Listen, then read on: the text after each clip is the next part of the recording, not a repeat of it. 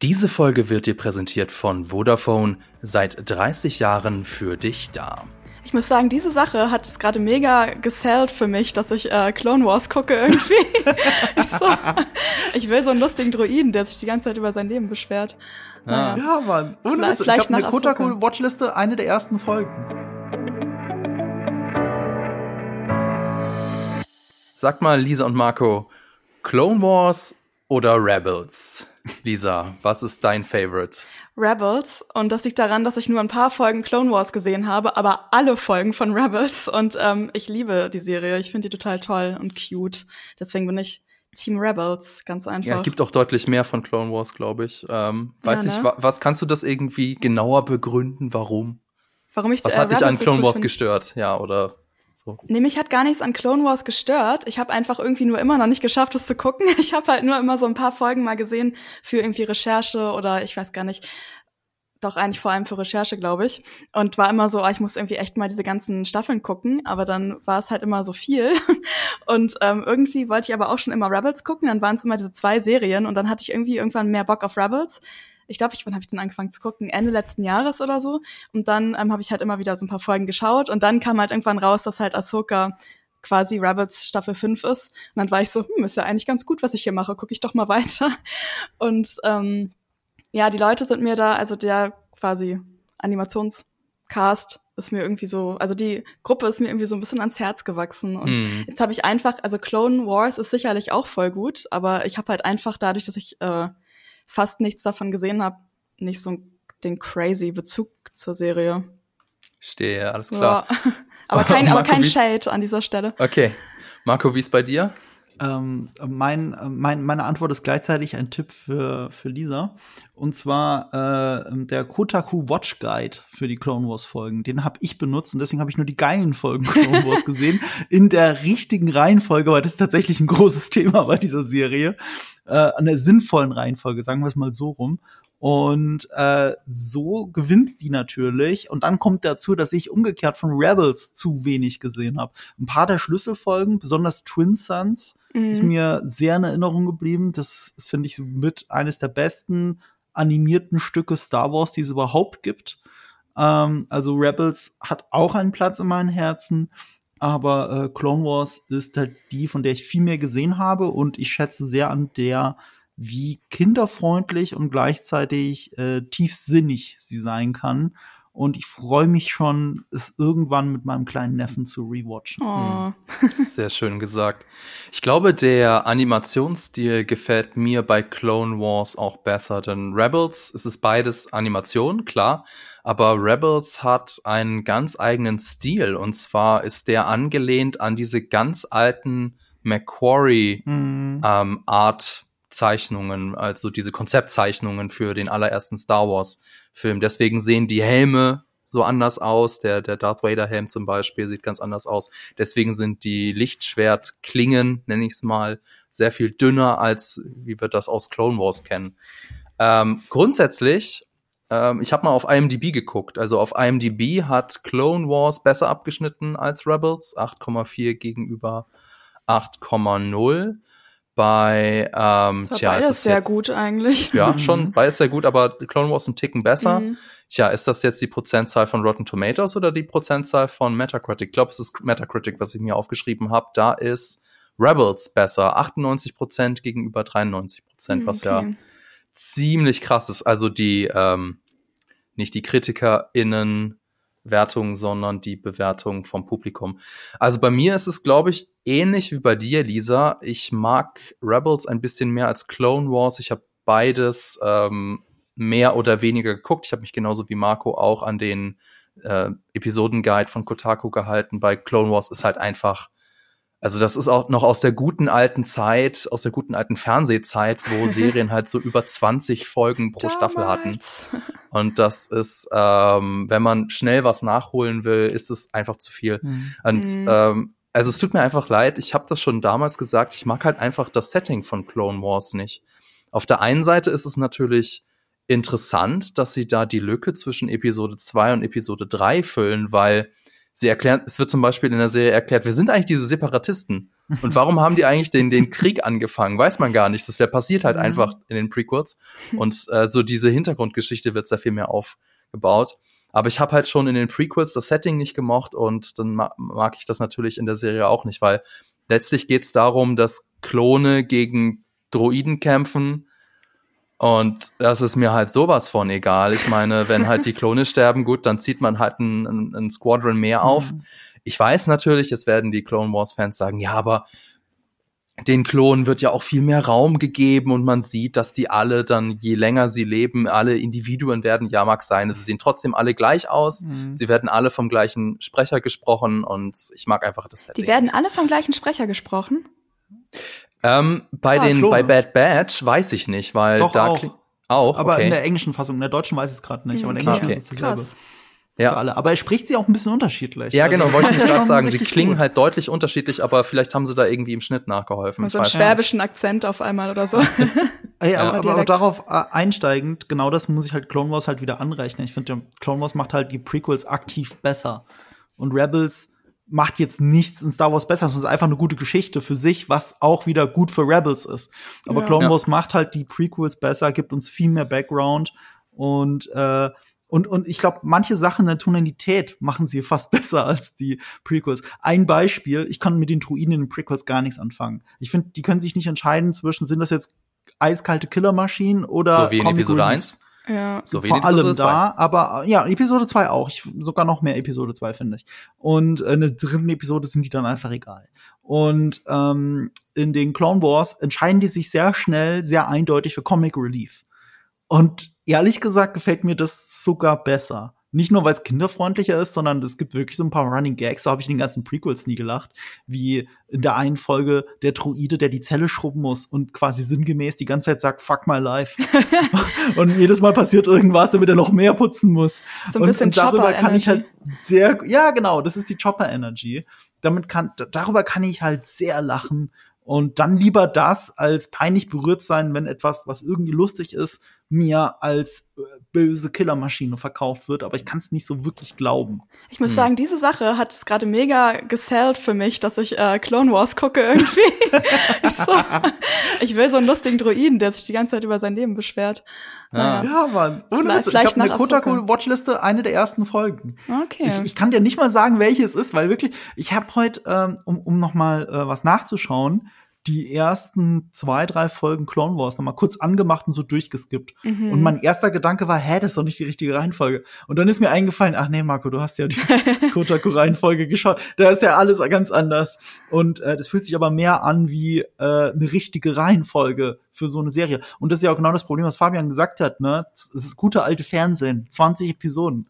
Ja, deswegen, es ist einer der Gründe, warum die alten Animationsserien äh, oder bis heute, auch Simpsons und so, äh, warum die so in sich abgeschlossene Folgen haben, weil sie genau wissen, dass sie nicht wissen, wann die Folgen fertig werden, in welcher Reihenfolge. Und deswegen ja. darf da nicht zu viel handlungsübergreifendes passieren. Es, da, es dürfen Sachen passieren, die vor allem mit der Staffel zu tun haben, aber nicht so sehr untereinander in den Folgen, damit man sie in der beliebigen Reihenfolge ausspielen kann. Und dadurch daran litt immer so ein bisschen Clone Wars, weil irgendwie war da ja schon eine durchgehende Handlung und vor allem immer diese coolen Episoden-Arcs, die sich dann ja Endor ausgeliehen hat, diese Struktur.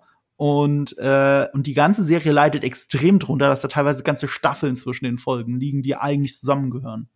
Ja, es ist natürlich, passt es auf der anderen Seite auch wieder so ein bisschen in dieses Star Wars-Gefühl, so dieses, das hat sich mhm. ja sehr, also die, die, ähm, die ursprüngliche Trilogie hat sich das ja abgeguckt mit dem mhm. Text-Crawl von den, ähm, ja, von den Serien, wo man jetzt vielleicht die ersten paar Folgen nicht geguckt hat und dann mitten reingeworfen wird. Das war, war ja etwas, was George Lucas irgendwie nachempfinden wollte.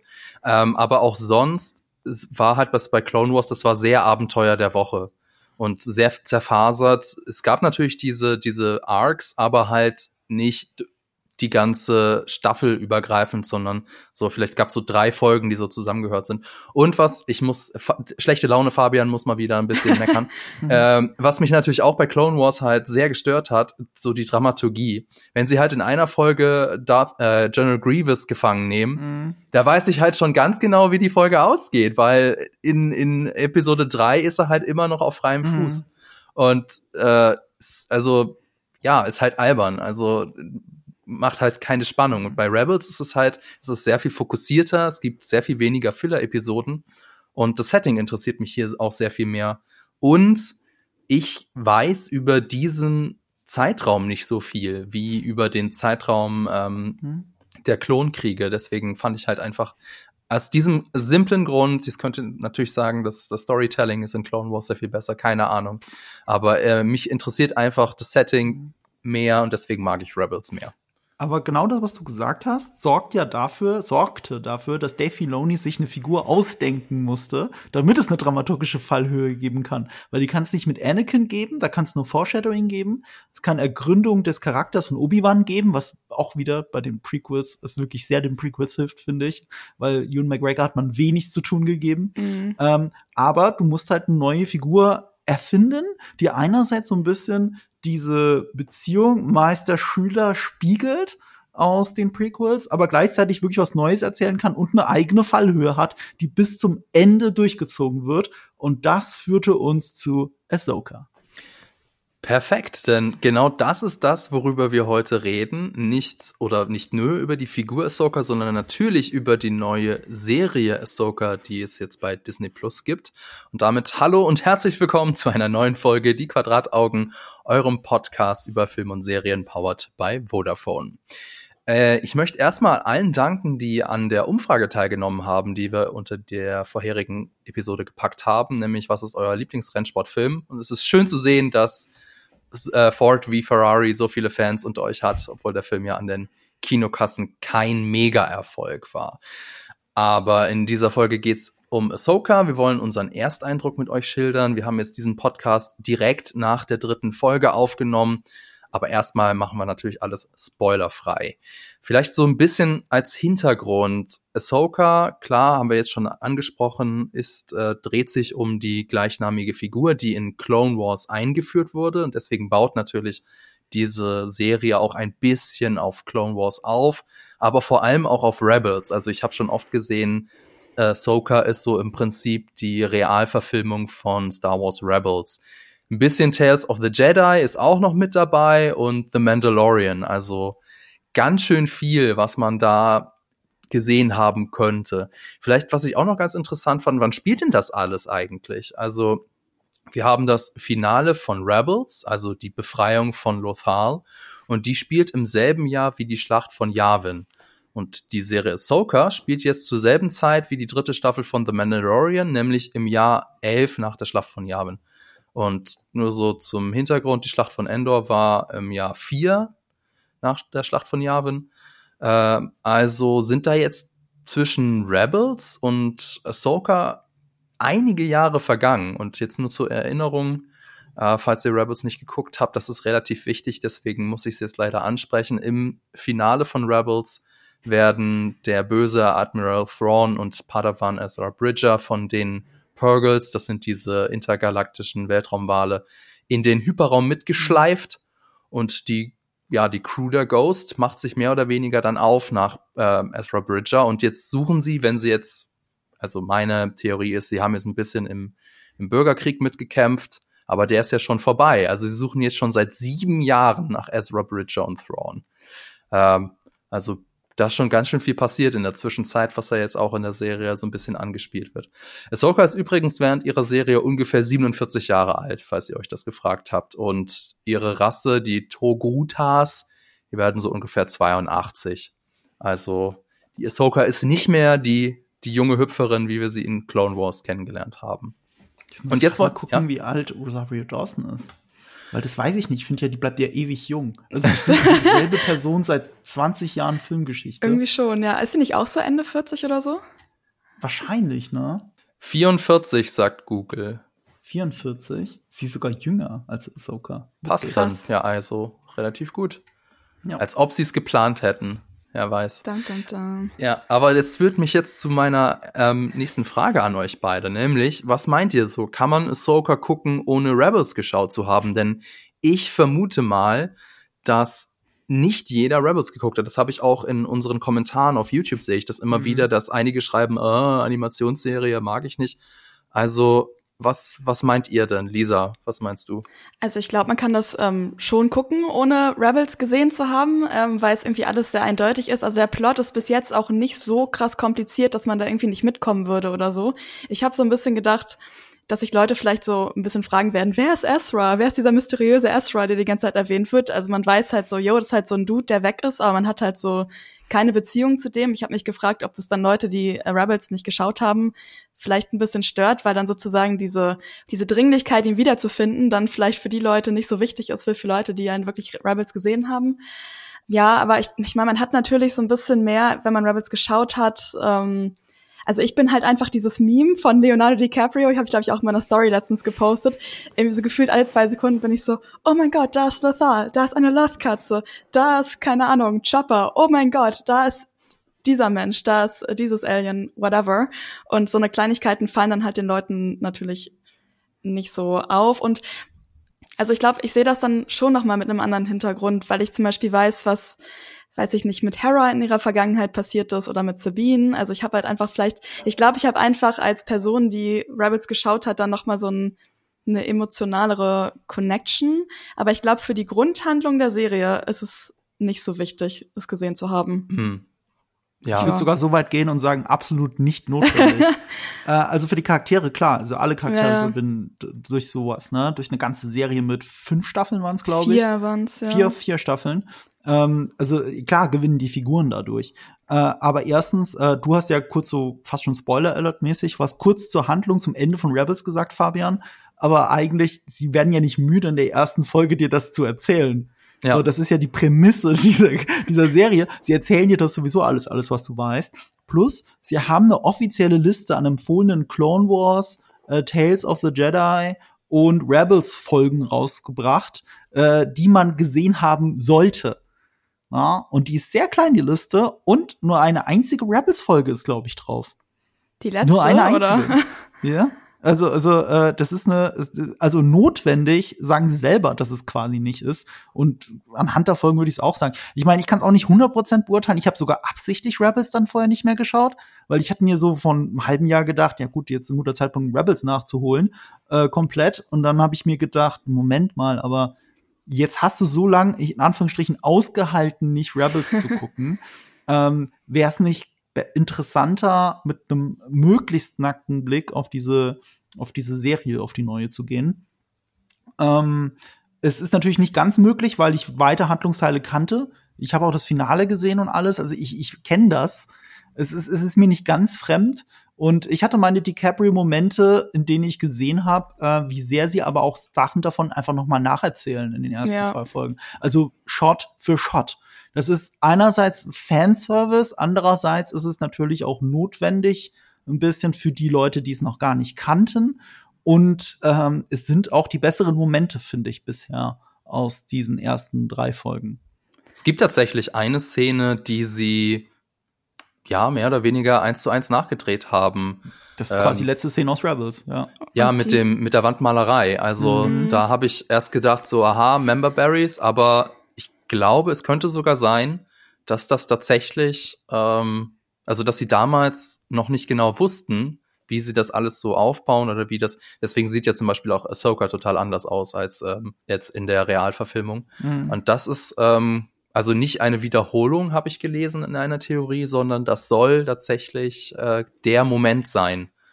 Und ähm, ja. Ahsoka sieht deswegen anders aus, weil ihr, äh, ja, ihr Character Arc, also ihr, ihre Heldenreise noch nicht abgeschlossen ist. Deswegen sieht sie anders aus. Das habe ich, ich auch. Dass das eine Theorie ist, dass es dasselbe ist. Es ist dasselbe. Ja, das ist, also ich erstmal würde ich auch sagen, es ist dasselbe. Und bei der Theorie habe ich aber auch noch gelesen, ich weiß gar nicht mehr, wo ich das gelesen habe, aber dass das so eine Anspielung an Gandalf sein sollte. weil, ja, genau. genau. Achso, hast du auch dasselbe gelesen, okay, weil ja. sie halt im ähm, Rebels noch was Weißes anhalten und quasi mhm. ist wie Gandalf der Weiße und jetzt ist sie Gandalf der Graue. Und das fand ich irgendwie sie funny. ist noch Gandalf der Graue, genau. Ja, also rum, genau. Ja. Das ja, also. Ein bisschen überinterpretiert, aber ja. ja. Why not?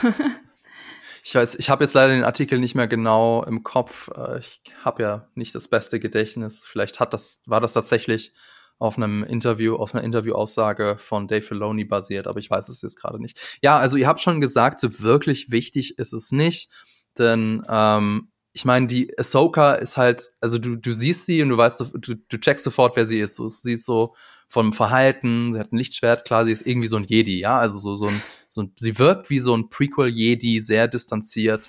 Hera Syndulla ist halt einfach irgendeine wichtige Figur in, in der ehemaligen Rebellion. Sabine Wren ist die, die Schülerin, die ähm, so ein bisschen widerwillig wieder zurückkehrt. Das Einzige, was, wo ich sage, so das funktioniert noch nicht so wirklich, ist, ist Thrawn, weil er ist ja die große Bedrohung und auch der dramaturgische Antrieb oder der Ausgangspunkt dieser Serie. Und ich glaube, das ist so das Einzige, wenn man jetzt Rebels nicht geguckt hat, dann könnte man so ein bisschen denken, ja, so what ist halt ein einziger Dude, was ist das schon für ein Unterschied, wenn der jetzt neu kommt? Wobei, wenn wir mal ehrlich sind, wenn wir Rebels geguckt haben, so krass war der auch in Rebels nicht der hat da die, die Rebellen schon das ein oder andere Mal mhm. davon kommen lassen, weil ja. das sein großer Plan war. Na klar.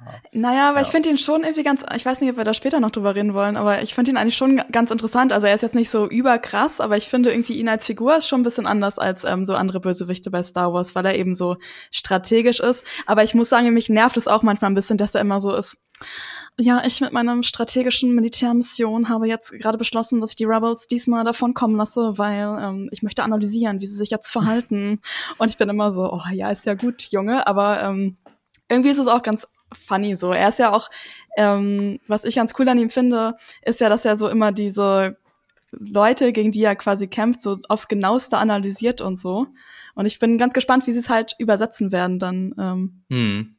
Er ist halt mhm. anders als die üblichen Star Wars Bösewichte nicht so einer, der sehr laut wird und sehr gewalttätig ist, sondern so das gen genaue Gegenteil. Also sehr ja. kühl, distanziert, sehr analytisch. Nicht so emotional wie so ja. Vader oder so. Ja, oder Kylo Ren oder so, was halt Kylo echt Ren, cool ist. Ja. Ähm, ihr, übrigens, dürft das halt ja? nicht so sehr mit Rebels vergleichen, muss ich an der Stelle sagen, weil ähm, das wird ja Rebels immer gerne vorgeworfen, dass sie den großen Thrawn aus der ähm, aus den Legends-Romanen und jetzt gibt's ja auch kanonische Romane mit Thrawn, mhm. dass sie den nicht greifen konnten, so wie Timothy Zahn ihn geschrieben hat. Er ist eigentlich so eine Art Sherlock Holmes. Also du musst dir vorstellen, das ist Benedict Cumberbatch und äh, von dem sehen wir ja nicht so viel in das Rebels. Das kommt ja wirklich gar nicht rüber. ja, genau. er, Krass, er ist okay. nicht das Genie. Also das ist, das ist er nicht. Und das muss man Dave Filoni, das hat man ihm schon bei Rebels vorgeworfen, dass er da einen der größten Star Wars Bösewichte neben dem Imperator und Darth Vader ein bisschen verheizt hat. Egal wie cool er gecastet ist von der Stimme her mit äh, Lars Mikkelsen, dem Bruder mhm. von Mats Mikkelsen. Egal wie cool das gecastet ist, er hat ihn eigentlich ein bisschen verhauen.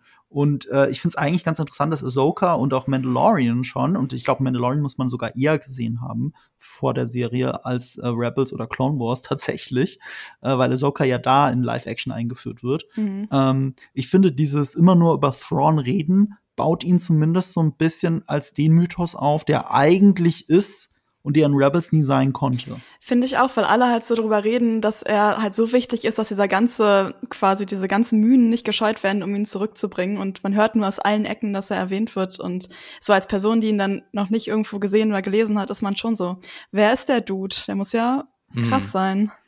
Ja, okay, so, so kann man es natürlich auch sehen. Übrigens, äh, kleiner, kleiner Fun Fact oder kleines, äh, wollte ich noch unbedingt dazu sagen, es gibt nämlich in den Comics, also okay, ich habe jetzt die Bücher nicht gelesen, wie die du schon gesagt hast, äh, Marco, du, der, die Figur basiert ja auf einer Buchreihe, aber ähm, ich habe, es gibt in den Comics viel krassere Imperiale als äh, Thrawn. Zum Beispiel den Commander Elian Zara, jetzt muss ich ganz kurz, aber ich finde es einfach so mhm. geil. Und zwar ähm, entdeckt sie auch, genauso wie Thrawn auch, eine Rebellenbasis und sie begibt sich dann mit ihrem Sternzerstörer in die Atmosphäre und die Rebellenflotte fliegt ihr halt hinterher, um die Rebellenbasis zu schützen. Und sie schaltet dann die äh, Rebellenraumschiffe mit den Ionenkanonen des Sternzerstörers aus. Und dann müssen sich da halt die Rebellen entscheiden, so scheiße, wir sind ja jetzt schon in der Gravitation des Planeten, wir stürzen auf unsere eigene Basis ab.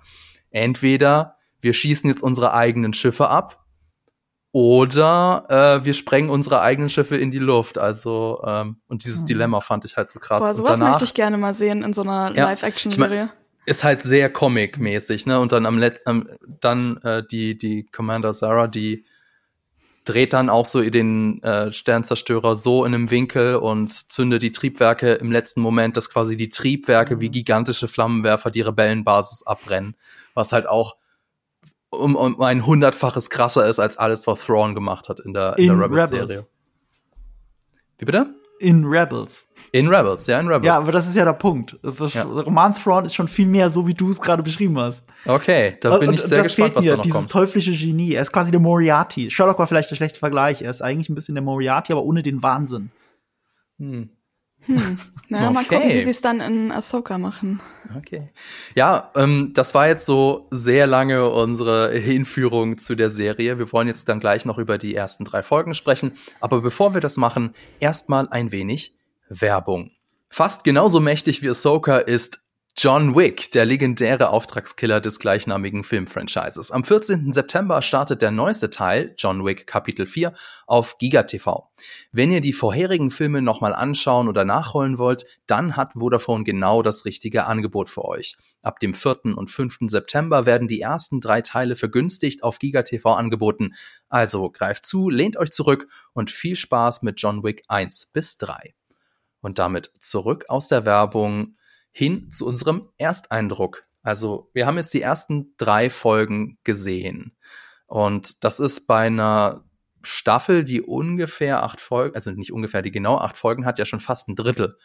Also man kann jetzt schon, schon gut sagen, ob einem die, die Staffel bisher oder ob einem die Serie bisher gefällt oder eher nicht. Und jetzt wollte ich mal von euch äh, wissen, so Lisa, wie ist denn so dein spoilerfreier Ersteindruck bisher? Ja, ich find's in Ordnung. irgendwie ganz gut. Also das Rad wurde jetzt nicht neu erfunden, aber irgendwie ist es, finde ich es jetzt auch nicht so schlecht oder so. Es ist halt ein simpler Plot. Es gibt so eine Richtung, man muss Thrawn finden, beziehungsweise Leute davon abhalten, ihn nicht, äh, Quatsch, ihn zu finden und dann vielleicht auch Ezra zu finden.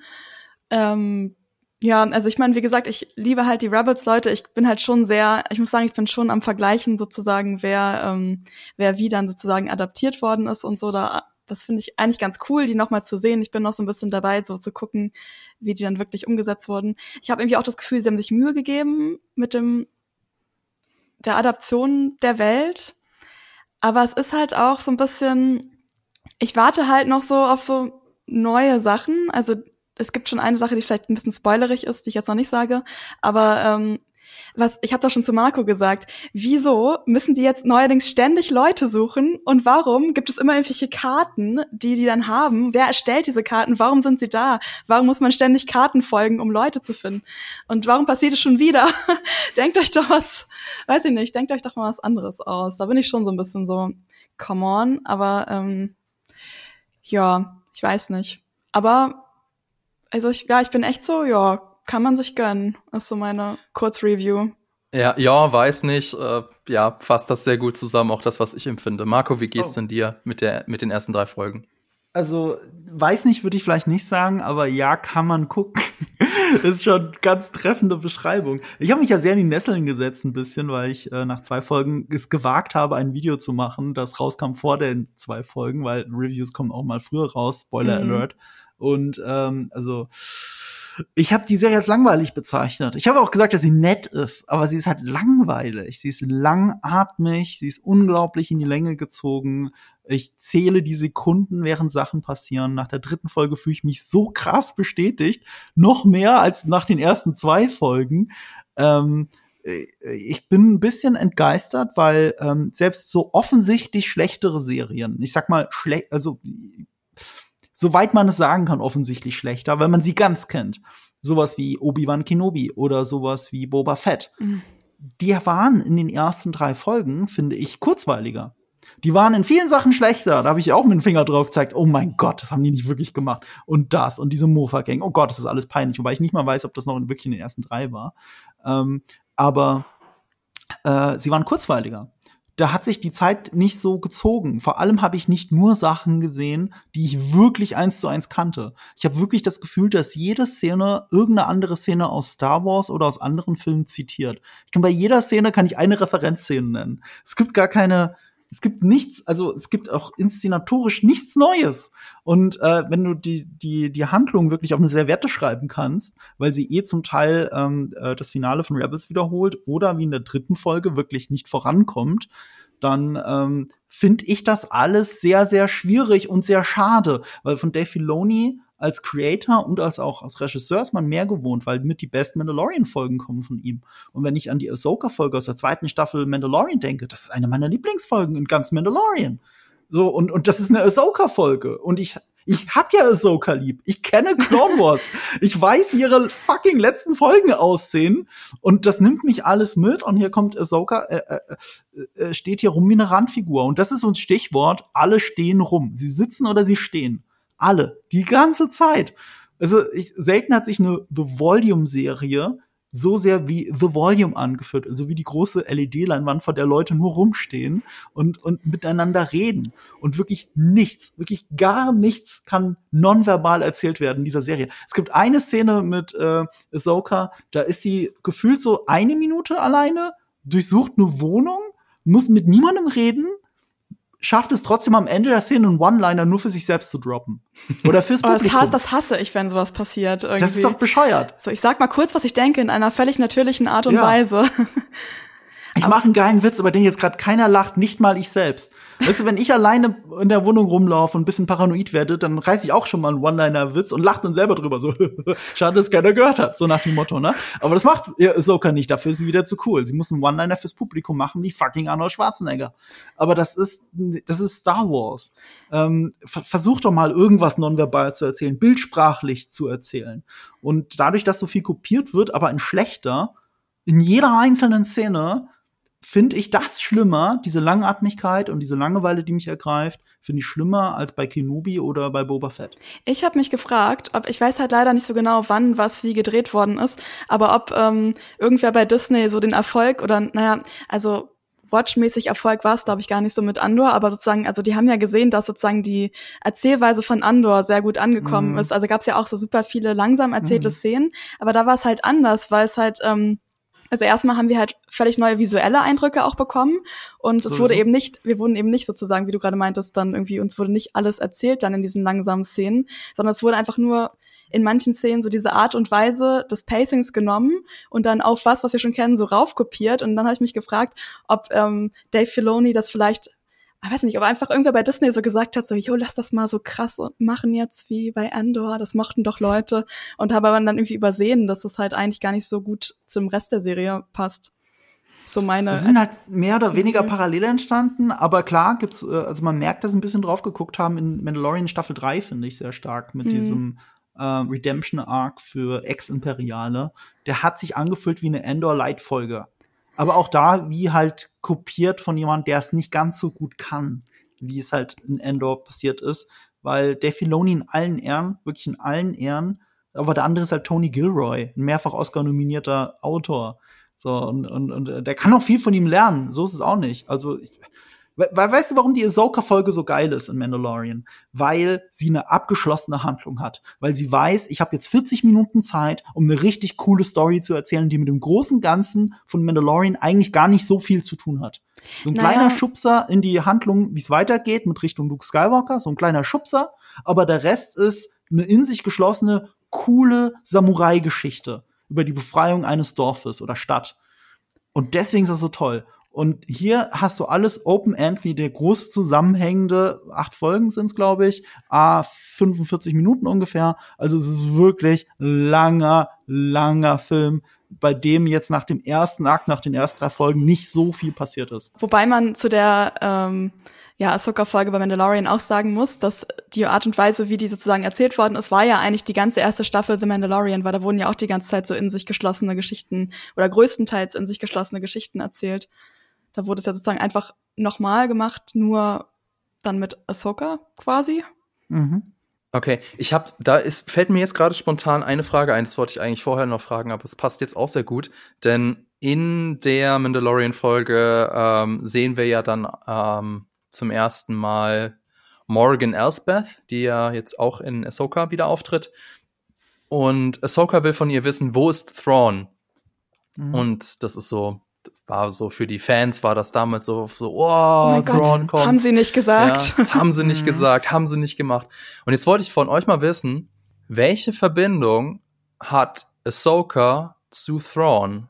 Weil sie ist eigentlich die falsche Figur, denn mhm. ähm, eigentlich hat Harrison Dulla und mhm. die die die Crew der Ghost hat doch eine viel stärkere Verbindung mit Thrawn. Eigentlich müssten die auf der Jagd nach Thrawn sein. Warum ist es Ahsoka?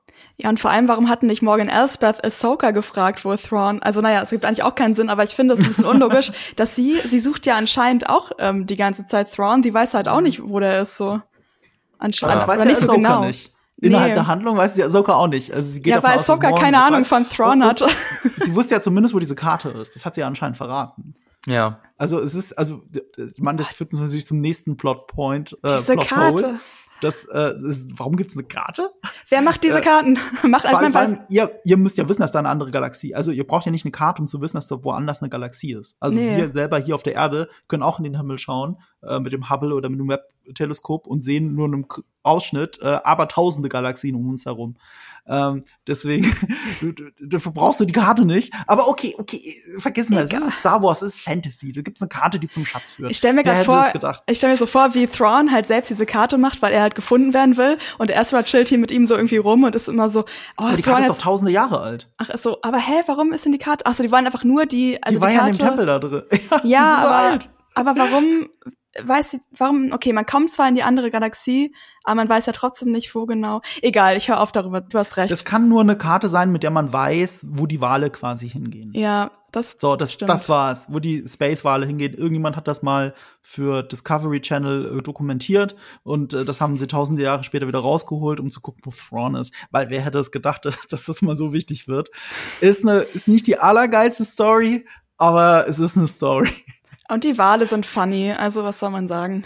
Ja. Die mögen die Wale. Ich wollte noch zwei Sachen sagen, ähm, die mir aufgefallen sind oder die mich so ein bisschen ja gestört haben. Zum einen ist es so, also ich habe das vorhin in äh, ja ein bisschen versucht aufzudröseln oder zu erklären, wie viel Zeit jetzt vergangen ist. Mhm. Und dafür, dass also elf Jahre vorbei sind, es fühlt sich an, als würden sie erst seit gestern nach Ezra Bridger suchen. Also sie sind mhm. gefühlt nicht wirklich einen Schritt weitergekommen. Da frage ich mich doch, was soll das? Warum? Es wird auch dadurch wird halt so. Ich weiß natürlich, warum sie das machen, um halt die Leute, die Rebels nicht geguckt haben, nicht irgendwie von Kopf zu stoßen. Aber warum? Wenn ihr schon so viel Zeit vergangen ist, ihr hättet mhm ihr hättet irgendwie gleich mitten mhm. voll in die Action gehen können. Aber nein, stattdessen wird halt in den ersten zwei Folgen nochmal alles sehr langsam aufgedröselt, damit auch ja wirklich jeder mitkommt.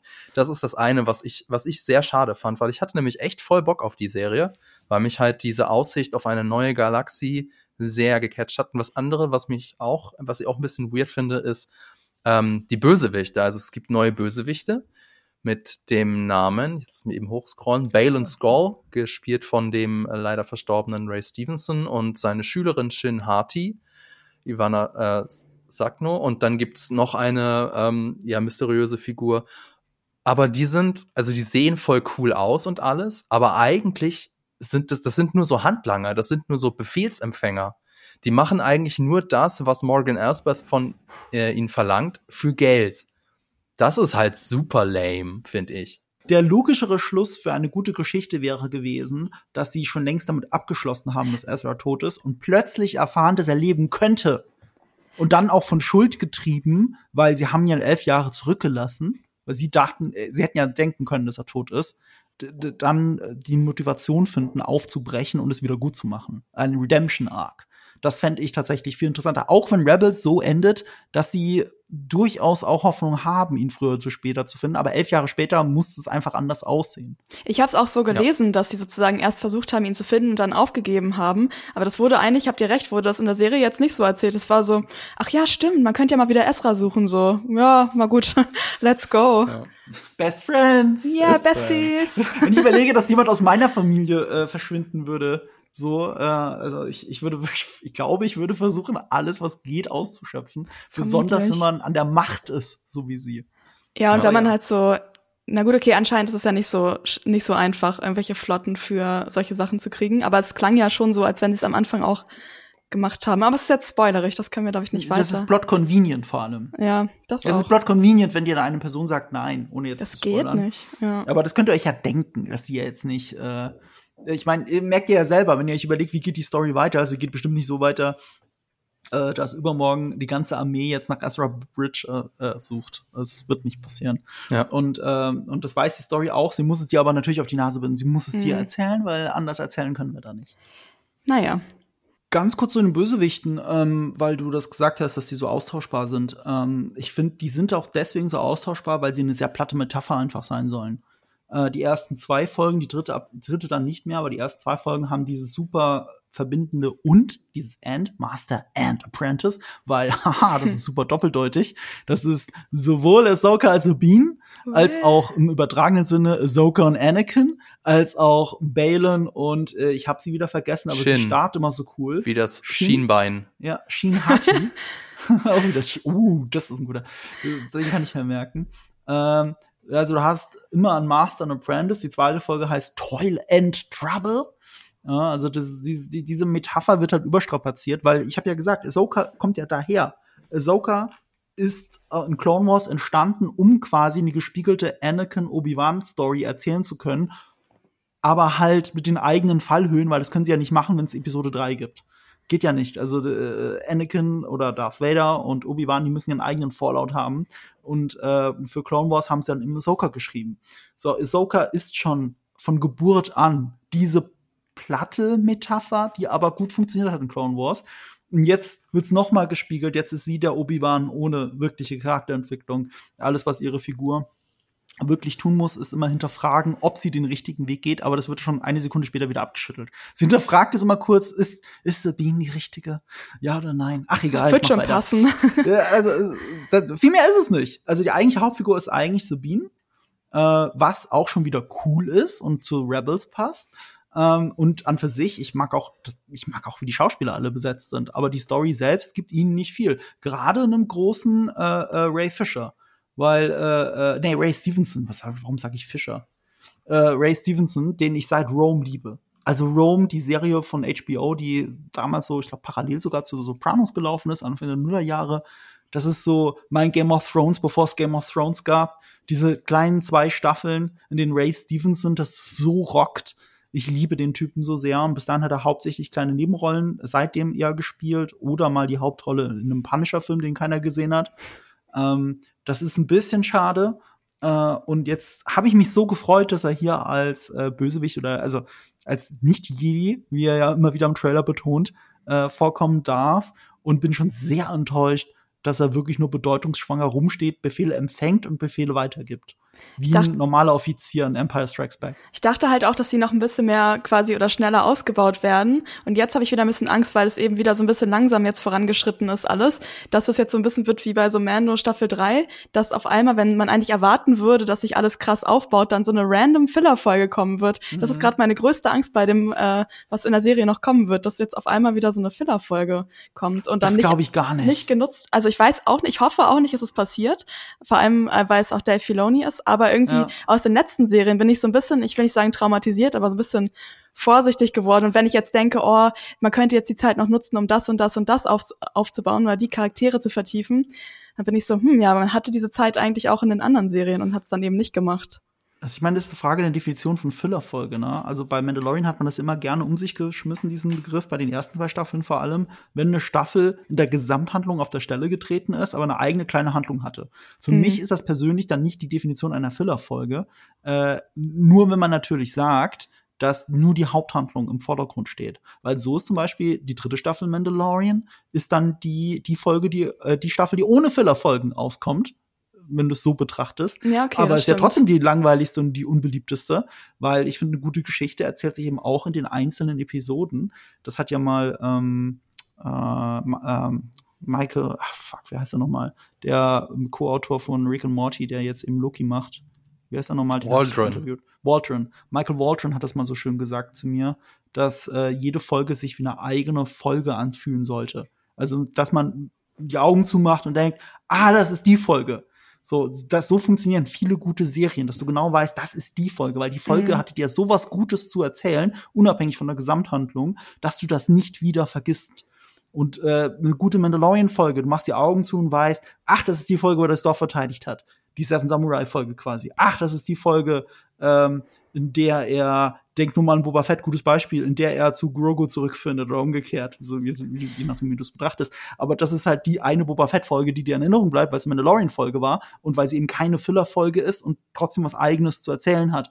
Und ich glaube nicht, dass Ahsoka überhaupt per Definition eine echte Filler-Folge hat, weil die, so wie wir es jetzt sehen in den ersten drei Folgen, alles eine große Gesamthandlung erzählt, die schon mal auf der Stelle tritt, so wie die dritte Episode. Aber das ist ja streng genommen keine Füllerfolge, weil nee, ich wollte auch nicht sagen, gerade noch bei A, jetzt sind sie bei B. Ich wollte auch nicht sagen, dass es eine gibt bis jetzt. Ich wollte nur sagen, dass es meine Angst ist, dass eine kommt, anstatt dass sozusagen die nächsten Folgen so ein eigenes Abenteuer. Ja, nee, also dass ich, dass ich einfach Angst habe, sozusagen, dass anstatt sozusagen, also wir haben ja dann einmal die Haupthandlung, also mit ähm, Sabine als Protagonistin zum Beispiel. Aber wir haben ja zum Beispiel auch, wie du gerade meintest, äh, die, ähm, jetzt habe ich auch wieder, Shin hieß sie und ähm, mhm. halt der andere Dude, oh man, ich kann mir die Namen auch noch Balen. nicht. Balen. Ähm, was kann man sich eigentlich ganz gut merken wegen House of the Dragon? Naja, ähm, auf jeden Fall Jetzt weiß ich wieder, wer Ray Fisher war. Das war der bei Zack Snyder. Ich habe gerade so viel bei Rebel Moon gelesen und Ray Fisher war dabei. Sorry, muss unsere, unsere Gehirne bouncen einfach so ja, hin und her gerade. Genau. Ähm, ich wollte sagen, man hat ja sozusagen die Leute und da wäre es cool, wenn man jetzt sozusagen, also da würde ich, ähm, okay. Also ich fände es sozusagen sinnvoll, so eine Filler-Folge in Anführungszeichen zu haben und meinetwegen die Leute so weiter zu erzählen, aber trotzdem noch mit Sicht auf die Gesamthandlung. Mhm. Aber ich will halt, also ich könnte jetzt nicht, weiß ich nicht, eine Folge brauchen, wo dieser random Droide von Ahsoka ein eigenes kleines Abenteuer auf einmal erlebt, mittendrin. Aber das ist jetzt sozusagen auch bei Rebels so, da gibt's ja auch Folgen, wo ähm, also, wo es eigentlich um was ganz anderes oder mhm. ein Fokus auf einmal auf eine andere Figur gelegt wird. Zum mhm. Beispiel gibt es so eine Folge, die ich sehr mag, mit ähm, Zapp und ähm, Agent mhm. Callos, wo sie auf so einem Planeten gestrandet sind, mhm. was eigentlich eigentlich auf den ersten Blick nicht zur Gesamthandlung beiträgt, aber trotzdem die Dynamik zwischen Gut und Böse oder dem Gleichgewicht des, ähm, der Galaxie irgendwie darüber halt viel erzählt. Mhm. Und daher, da muss, also ich weiß nicht, wir, wir spezialisieren uns ja gerade so ein bisschen auf dieses Thema mhm. Filler-Folgen, aber das wollte ich dazu nochmal. Ich finde, du hast gerade was super Wichtiges gesagt. Du würdest jetzt wahrscheinlich eher keine Folge mit David Tennant als Huang haben wollen. Nein. Und ich würde sagen, ich würde das haben wollen. Wirklich? Ja, also es ist, guck mal, wenn, wenn mir bei Ahsoka wirklich was gefallen hat, um mal was Positives zu nennen, dann sind es immer diese Charming-Momente, in denen sich die Serie mal ein bisschen Leichtigkeit erlaubt und weg von dem Bedeutungsschwangeren herumstehen und Plot erzählen. Zum Beispiel der Chopper, der der äh, mit Hera Syndulla ähm, diesem Frachter hinterherjagt und dann die ganze Zeit feiert, was gerade passiert, ohne jetzt zu viel zu verraten.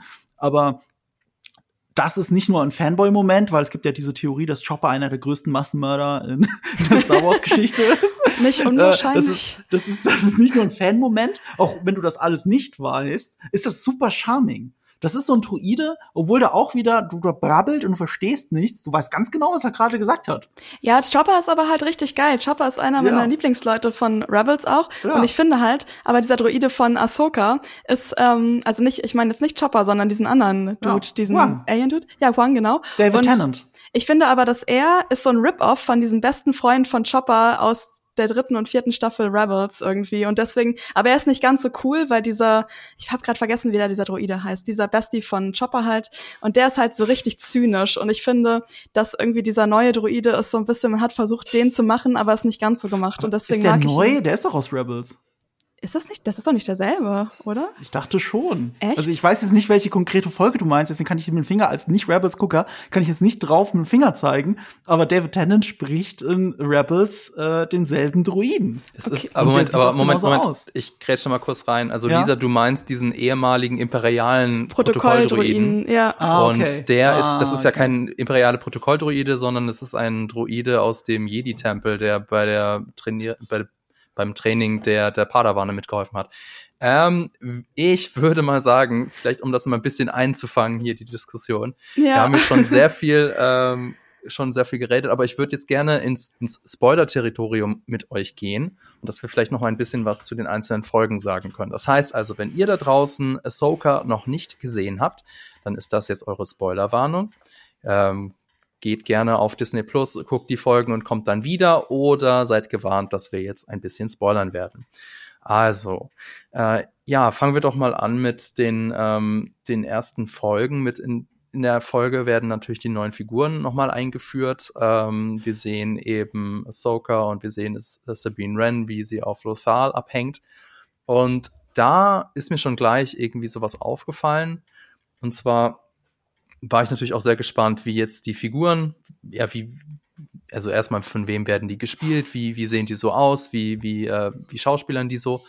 Und ähm, ich war ein bisschen irritiert, dass also Ahsoka und Sabine sich nicht leiden können. Also das war, da ist auch erneut, da ist sehr viel in der Zwischenzeit passiert, aber wir wissen es nicht. Damit es halt sowohl für die Leute, die die Rebels geguckt haben, als auch die es nicht geguckt haben, dass also dass beide auf der auf der gleichen Seite sind. Ähm, ja, du wolltest was sagen?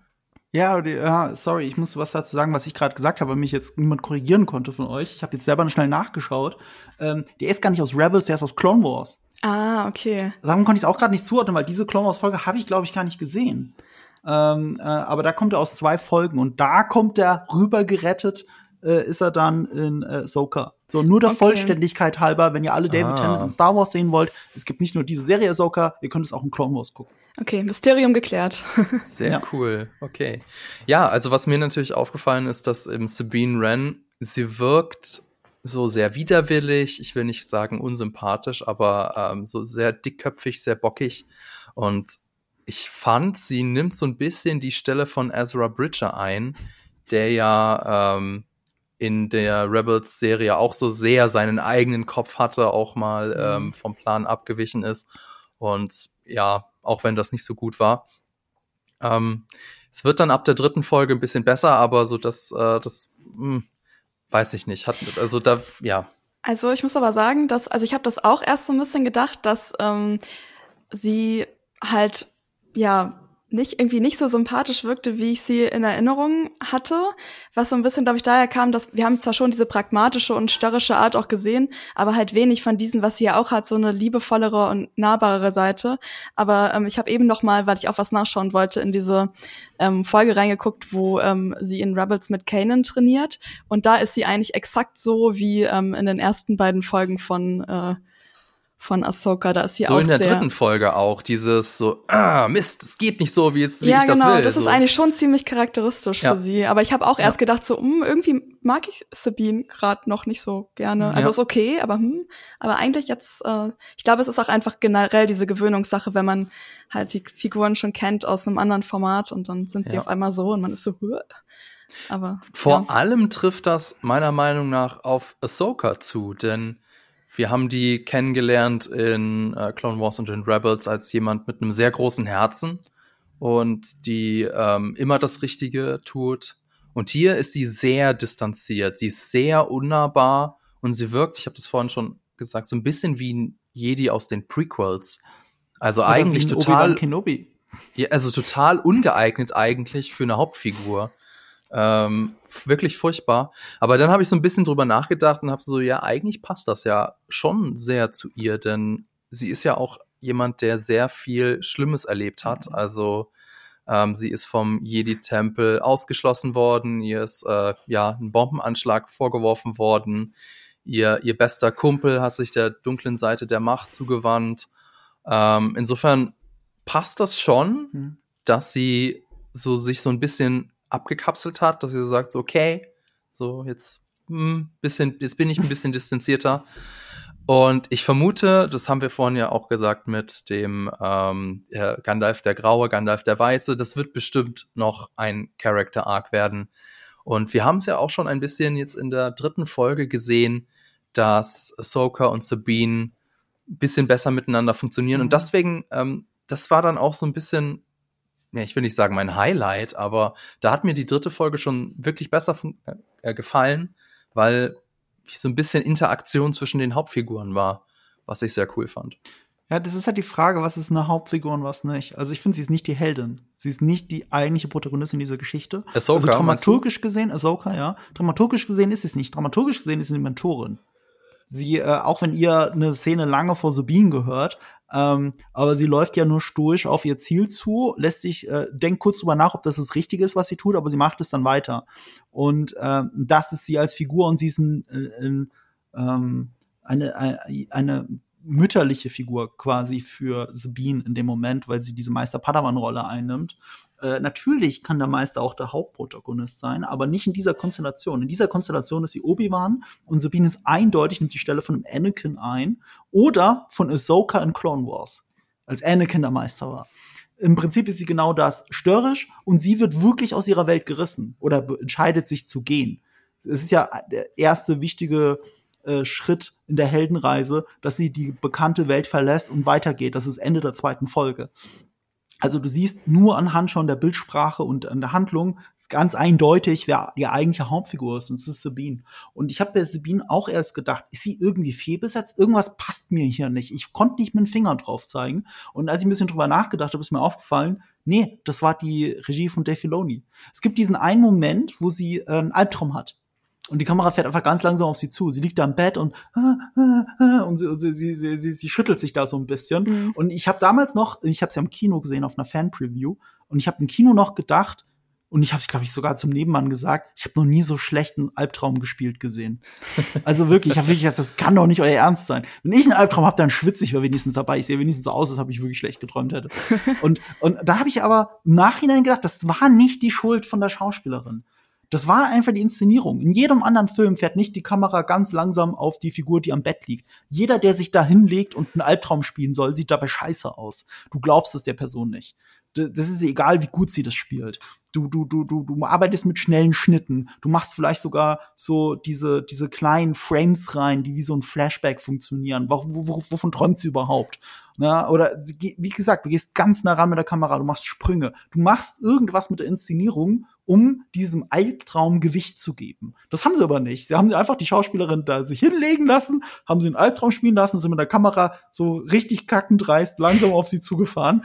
Und, und das ist nicht gut für die Schauspieler. Es ist nicht gut für die Schauspieler, wenn sie überall nur rumstehen, ihre Dialoge halten und nicht gleichzeitig Sachen passieren, wie dass sie rumlaufen oder dass sie die Position im Raum verändern, Gegenstände in die Hand nehmen, die metaphorisch dafür stehen, was zwischen den Leuten steht all das passiert ja nicht. Es wird wirklich nur erzählt, wie in einer Soap. Die Leute kommen in einen Raum rein, sie reden miteinander, sie gehen aus dem Raum wieder raus. Das ist genau wie in einer Soap Opera. Du könntest es genauso wie George Lucas in den Prequels mit drei Kameras gleichzeitig drehen, weil da gibt's keine ausgefuchsten Kameraperspektiven oder irgendwas, was man, äh, was man wie in einem richtigen Film auflöst, sondern es ist gedreht wie eine Soap Opera. Und das tut den Schauspielern halt nicht gut. Und dann habe ich mich dabei erwischt, okay, ich finde eh all diese Darsteller gut wenn die da nur rum, also wenn ich mir die nur angucke, so einzeln, finde ich sie super gecastet. Ja. Ähm, das liegt nicht an denen. Das liegt daran, was sie zu tun kriegen und wie es gefilmt ist. Vor allem bei diesem Traum fand ich es auch so geil, was mich daran gestört hat, dass sie halt aufgewacht ist, aber es wurde nie wieder drauf eingegangen, warum das passiert ist. irgendwie und ich war so, hä, warum, warum hat man das dann gezeigt, wenn das irgendwie gar nicht relevant war jetzt an, anscheinend bis jetzt. Mhm. Naja. Übrigens, apropos gut gecastet, Ezra Bridger sehen wir ja auch schon in so einem kleinen Hologramm, so wie mhm. damals die Prinzessin Lea. Und Iman Esfandi hat diesen Trademark Kopfkratzer, wenn ihr wisst, was ich meine. So dieses Kopf schräg legen ja. und dann mit der einen Hand so am Kopf kratzen. Das ist so typisch Ezra mhm. Bridger. Mhm. Also an und für sich sind die äh, Schauspielerinnen und Schauspieler alle gut gecastet, ähm, sehen auch alle mehr oder weniger so aus mhm. wie ihre, ähm, ihre Vorbilder, ihre Vorbildsfiguren. Es ist ja dem, dem Fandom sehr wichtig, dass mhm. Figuren genauso aussehen, mhm. wie man sie vorher in einem anderen Medium gesehen hat. Ähm, ja, aber also bislang ist es, es ist vor allem der Anfang knirscht schon also gewaltig. Also, weil es ist alles, wie du schon gesagt hast, sehr statisch, viel Exposition Dump. Und jetzt in der dritten Folge hatte ich so das Gefühl, okay, es geht so, es geht so ein bisschen los. Also die, die Haupt, beiden Hauptfiguren sind, sind zusammen, sie müssen sich zusammenraufen und mir hat das tatsächlich auch ein bisschen Spaß gemacht, auch wenn natürlich die Folge viel zu kurz ist und also gefühlt mittendrin vorbei ist. Aber an, an und für sich geht es mit der dritten Folge, finde ich, schon in eine, in eine Richtung, mit der ich mich anfreunden kann. Seht ihr das auch so? Ich finde, das ist so, so das, ich finde, die dritte Folge unterstreicht halt alles, was ich als Langeweile und langatmig bezeichnet habe bezeichnet, also wirklich unterstreicht es und mit so einem, so einem kackdreisten Nacherzählen von Star Wars das Anfliegen des Todessterns ist eins zu eins drin. Das Abwehren der TIE Fighter. Selbst dieses Üben wie bei Luke mit, mit dem Helm und ich meine, das sorgt natürlich auch dafür, ne, dass manche Fans natürlich auch davor sitzen werden, wow, äh, Star Wars, es reimt sich, genau wie George Lucas gesagt hat, aber wie mein guter Freund und Kollege Sean Boo, der Regisseur von Darth Maul Apprentice, auch mal so schön gesagt hat, das ist nicht genau das, was George Lucas gemeint hat. Er hat nicht damit gemeint, dass Star Wars nie was Neues erkunden kann. Die Prequels sind ja sogar das Statement dafür, ja, dass man was Neues machen kann. Das muss man den Prequels einfach lassen. Und äh, und, und hier wird einfach nur nacherzählt und nacherzählt. Und das war halt ein schlechter. Wenn die Musik halt nicht die gleiche ist wie in äh, Star Wars von 1977, und ich will nicht, dass es die gleiche ist, aber wenn es nicht dieselbe ikonische Musik von John Williams ist, dann fühlt sich dieser TIE Fighter Angriff auch nicht so, der hat nicht den gleichen Impact. Ich habe mich immer wieder dabei erwischt, wie ich gedanklich abgeschweift bin und über andere Dinge nachgedacht habe. Sowohl was mit der Serie zu tun hat, als auch vielleicht, was ich später einkaufen will. Ich muss immer wieder Szenen zurückspulen und sie mir nochmal angucken, weil meine Konzentration, meine Aufmerksamkeitsspanne ist nicht hoch genug für so ein langsames Nacherzählen von Sachen, die ich kenne. Vielleicht liegt es auch ein bisschen an dem Blastergeräusch der, der Raumschiffe, weil das halt sich so ein bisschen anhört, als würden die mit feuchten Pappkugeln schießen. Ja, das ist ein gutes also Beispiel, das ist wirklich ein gutes Beispiel. Und es wird auch in Inszenierung nochmal heraufbeschworen, weil die sich ja so dumm verhalten. Als Ahsoka sich da mit dem Weltraumanzug aufs Schiff stellt, da habe ich mir gedacht, wieso, ihr, ihr Volltrott, wieso schießt ihr auf die Frau mit dem Lichtschwert? Das ist das eine Ding, was sie mit dem Lichtschwert da drauf machen kann. Sie kann Sachen abwehren, die Projektile und zurückschleudern. Das ist das eine Ding, was sie machen kann. Schießt ihr das Schiff unterm Arsch weg. Dann ist es vorbei. Und, und, und du siehst ja auch teilweise, wie diese Laserstrahlen, äh, die Blasterstrahlen da wirklich einschlagen, wenn sie versuchen, sie zu treffen, sie nicht treffen. Und da fliegt halt gar nichts in die Luft. Aber ich bin ja von Star Wars anderes gewöhnt. Ich bin gewöhnt, dass wenn ein Schiff, erst recht, wenn es keine Schilde hat, da geht ein Blasterschuss drauf und dann, dann, dann, dann, dann, dann fliegt es halt in die Luft. Das ist für mich Star Wars. Und dieses Gefühl konnte diese Szene oder diese Szenenabfolge überhaupt nie erreichen, weil mir da so die Fallhöhe gefehlt hat. Und der Moment war übrigens geklaut aus Firefly. weil natürlich, jede Szene ist irgendwo geklaut und ja. ähm, Raumanzug rausgehen, um die anderen aufzuhalten, weil das Schiff sich nicht mehr wehren kann, ist aus fucking Firefly. Und Rebels war schon Firefly Light für Star Wars.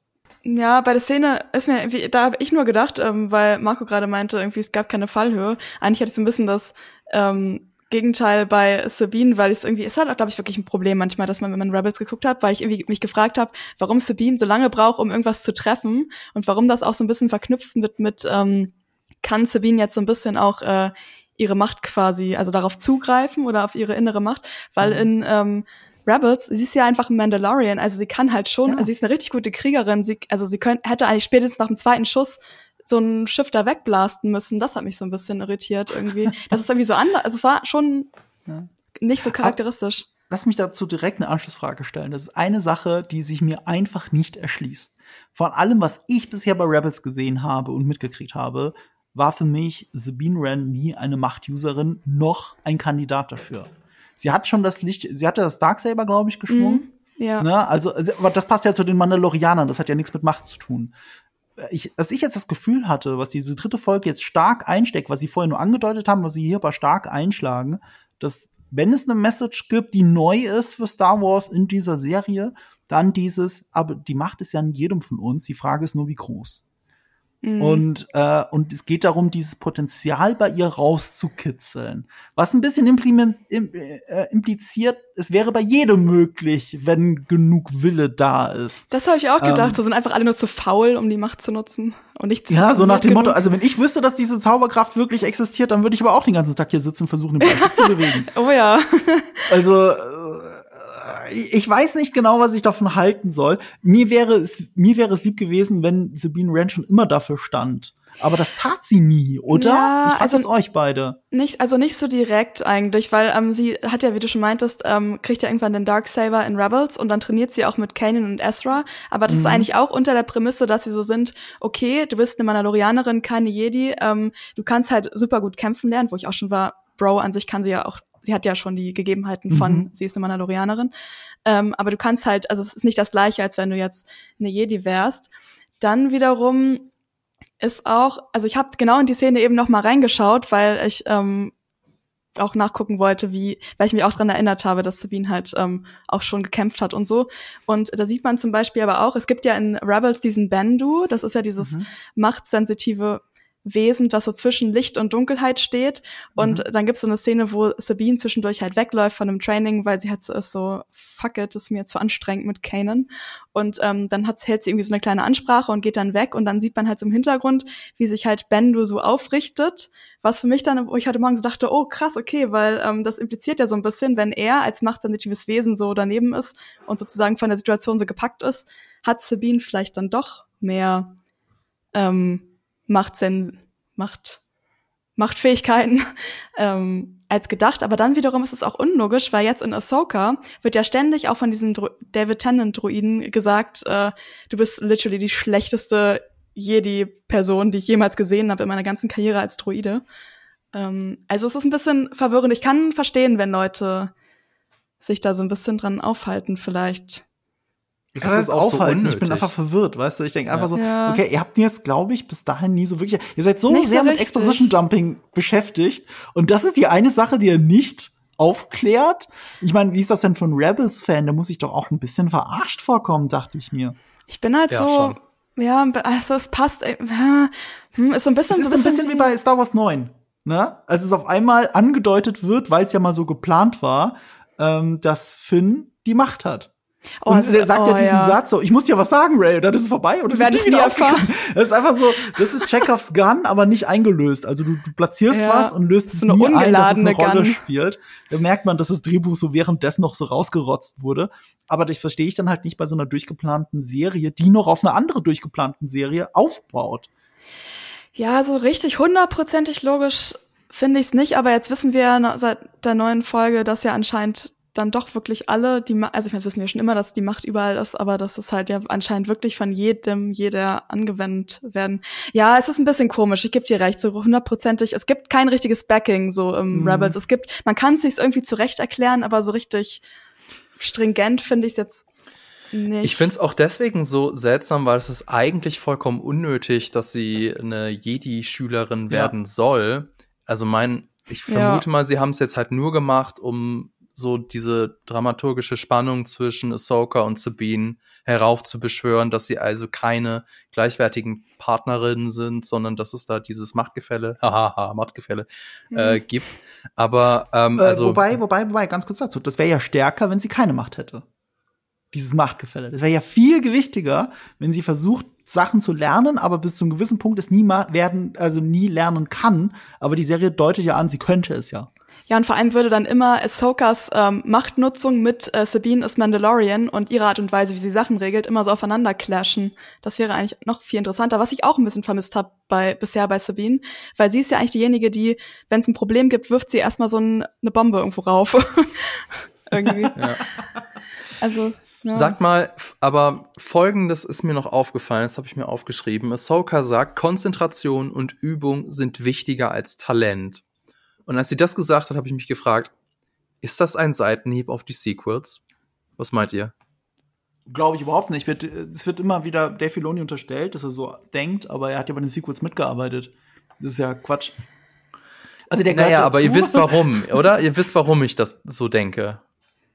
Wegen Ray, oder? Ja, weil das ist ja, das ist ja einer der Hauptkritikpunkte von einem Teil der Fans, dass äh, mit Talent mhm. alles irgendwie erklärt wird und äh, die Übung, das Training komplett untergeordnet wird oder nebensächlich ist.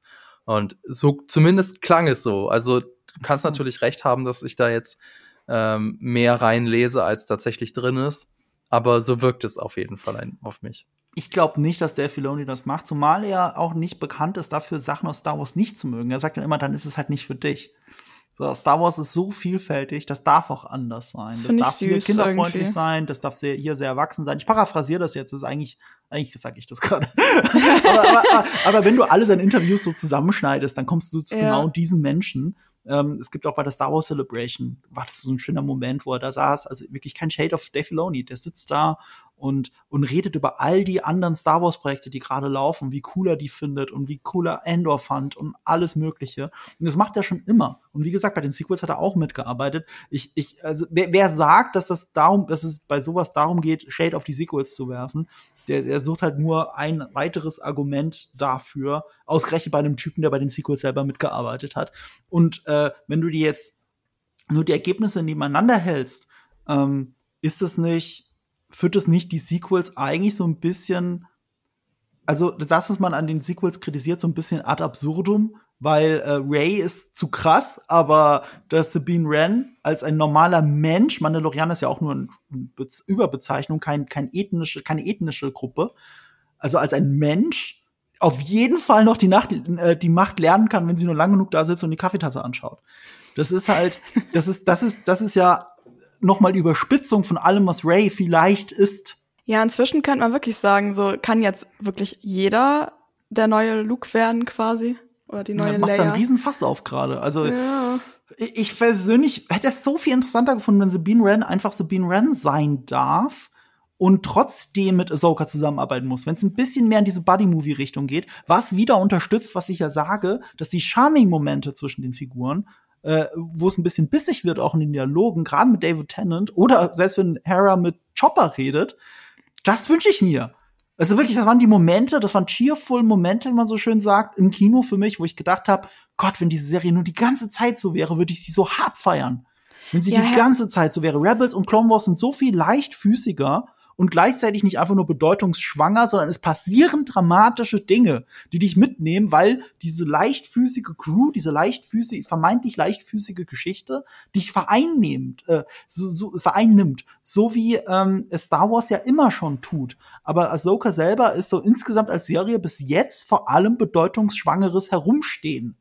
Das ist bei mir aber ein ganz großer Punkt, wo ich, ähm, der, wo ich gleich am Anfang drüber nachgedacht habe, dass halt ähm, Rebels halt eigentlich so viel Comedy hat, die sich überhaupt nicht übersetzt hat auf mhm. ähm, Ahsoka. Und ich habe erst überlegt, ah, vielleicht ist es einfach auch eine Problem der Problematik geschuldet, halt was aus dem Animationsbereich auf Realserie zu übersetzen. Aber so, also man hätte schon das mehr reinbringen können. Dann frage ich mich halt, wenn diese Option besteht, sozusagen, wenn man schon diese Vorlage hat, warum man sich dann dafür entscheidet, das wieder in die gleiche Presse zu packen, wie ähm, halt so viele Sachen, die äh, zuletzt irgendwie entstanden sind. Und nochmal um was Positives zu sagen, ich will mehr von Hera und Chopper sehen. Wie ich schon gesagt habe, sind ja. meine Favorites und die haben, wie du auch sagst, eine super Dynamik und Hera, also ähm, Mary Elizabeth Winstead, ähm, gefällt mir auch echt gut als Hera. Nach, am Anfang war ich auch so ein bisschen kurz so, hm, mhm. aber jetzt äh, durch diese ganzen kleinen Feinheiten, die ganzen kleinen Blicke, irgendwie wird ihr Charakter auch super klar und ich weiß nicht, irgendwie, ja, so eine Comedy-Dynamik fände ich auch irgendwie schöner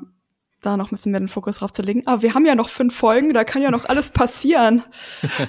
Mary genau. Elizabeth Winstead hat im ganzen Leben noch nie schlecht gespielt. Ich, ich empfehle jedem die dritte Staffel Fargo, wo sie auf ihren jetzigen Ehemann Ewan McGregor, also auf Obi-Wan Kenobi getroffen ist. Die beiden sind da so gut drin. Es ist unglaublich. Und, äh, und hier darf sie bisher aber hauptsächlich rumstehen und einen Arm in die Hüfte stemmen, so wie Hera eben in Rebels auch. Also sie ist sehr viel mit erfolgreichem Nachahmen beschäftigt, aber dadurch, dass sie so viel rumsteht oder sitzt, ähm, macht man so wenig mit ihr, finde ich. Hm. Ne, du hast es gerade schon gesagt, Lisa, es kann ja noch werden. Wir haben ja noch ein paar Folgen Zeit. Deswegen vielleicht noch ein bisschen äh, Spekulation. Also wir haben ja die Eye of Sion gesehen, die ähm, dann, denke ich mal, in den nächsten Folgen dann fertiggestellt wird. Und das ist, wie wir ja jetzt auch dann in der dritten Folge gehört haben, ein Hyperraumring. Also das, was wir aus äh, Star Wars Episode 2 kennen das Raumschiff von äh, Obi-Wan Kenobi hatte so einen Hyperraumring. Und ähm, mein, also das ist jetzt super naheliegend, das ist jetzt nichts, äh, wo, wo man jetzt sagen würde, okay, jetzt bin ich besonders schlau, aber also ich glaube, sie werden mit diesem Raumschiff in die neue Galaxis fliegen mhm. und dann da in diesen Hyperraumring dann den Sternzerstörer von Thrawn einparken mhm. und ihn mhm. dann so zurückbringen.